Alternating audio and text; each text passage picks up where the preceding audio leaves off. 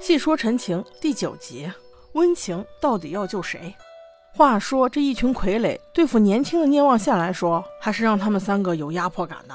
当他们冲进天女祠的那一刻，魏无羡向后一个翻身，同时蓝湛也退了过来，就只有聂怀桑还出了两招，这真的罕见啊！他出手，不过也就只有两招，也逃了过来。魏无羡一看集合完毕，于是使出大招，织了一张金色的网，把这些傀儡们挡在了网的外面。他本来想一剑杀之，蓝湛却因为这些人实际上还没有死，阻止了他。正在三人纠结之际，这该怎么办呢？只听一阵悠悠哨声传来。对，没错，这就是大家公认的温情加戏。不过，要不是有这一段，这三人还无法获救了。看在他从天黑吹到天亮的份上，放过他一回吧。那话说，温情为什么要救他呢？这一段我是这样理解的：看似温情表面上是救了他们三个人，但实则他是救了他的族人这群傀儡。如若他没有吹哨，这群傀儡破开金网，面对望线组合，那死的肯定是他们呀。所以温情要救的实际上是自己的族人，而这一切都被萧鸟发现了。萧鸟也用最快的速度跑去跟温潮告状了。但是温情根本就不害怕，因为温若寒还要仰仗他的医术活着呢。更何况这次是温潮不听话，竟敢拿医师的族人开玩笑，所以说他这也是一种另类的抵抗吧。温情把这群傀儡引走之后，这下江城可现身了，而且还跟他们解释道：“是温姑娘救了你们呢。”那江城以为这会儿肯定要去救温姑娘了呗。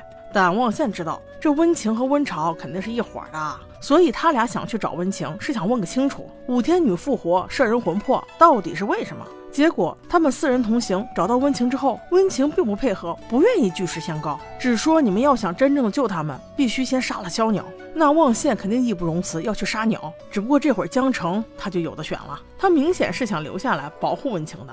正好蓝湛也不想带他，就从在天女祠的表现就可以看出，江城在危难之际是不愿意出手的。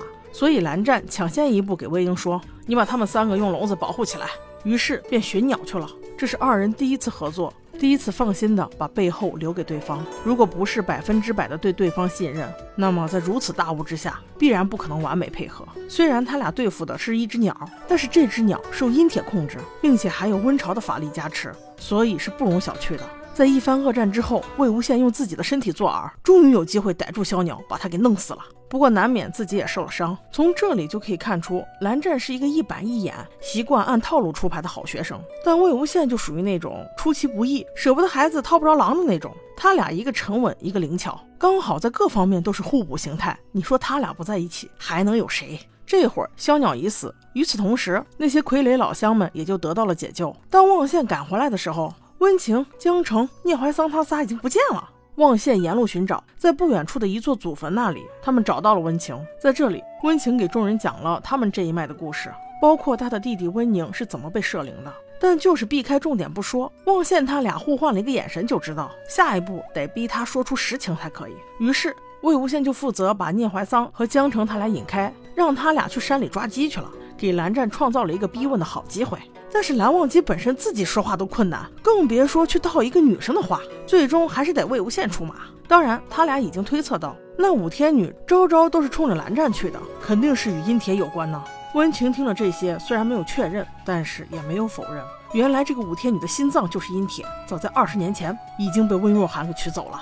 那到目前为止，已经有三块阴铁现世，五天女一块，石花女一块，都在温若寒那。蓝湛身上带了一块，那最后一块在哪儿呢？他们问温情，温情就是不说，那只能靠自己啦。既然他们带着聂怀桑，就得先把他送回清河。那必经之路就是薛洋所在之地岳阳。那这段戏在原著中也有描写。与电视剧版的大同小异，主要有两点区别。第一个就是这件事情的发生时间不同。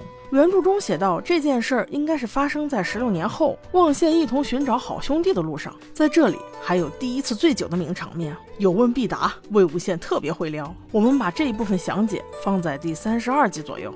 而第二个不同，则是魏无羡和他的小师叔小星辰之间的关系。在原著中，他们是没有机会照面的。十六年后，魏无羡复活，小星辰那时已经死了。电视剧版的做了这样的改编，我觉得甚好，让我对魏无羡的母亲藏色散人有了更多的遐想。我们言归正传，四人一起来到了岳阳之后，蓝湛首先想到的就是找到这里的常住仙家，问一问有没有邪祟入侵，从而判断是否与阴铁有关。但魏无羡可不这么认为。他想的是，大家都是同行，你蓝湛可是名门望族，你这刚一来就像领导视察一样，连声招呼都不打，就找这边的办事单位直接调查案子，人家能痛快才怪。态度好点的跟你胡溜八扯，恭恭敬敬的把你给打发走，这就已经很好了。要是再遇到态度恶劣的，说不定还以为你跟他们抢生意呢。所以按套路出牌，肯定是得不到有用信息的，倒不如是找其他门路打听打听。那这会儿的蓝湛对魏婴出门办事的能力还是中肯的，所以他也没有反驳，跟大家一起去了酒馆。果不其然，在这里就问到了非同一般的消息，恰巧就是此地的驻地仙家常氏发生了半夜鬼拍门的恐怖事件，连仙家都遭此不测了，这寻常百姓也不知道该求谁了。再细一打听，附近百十里以内，多少有点本事的门户基本全部灭门。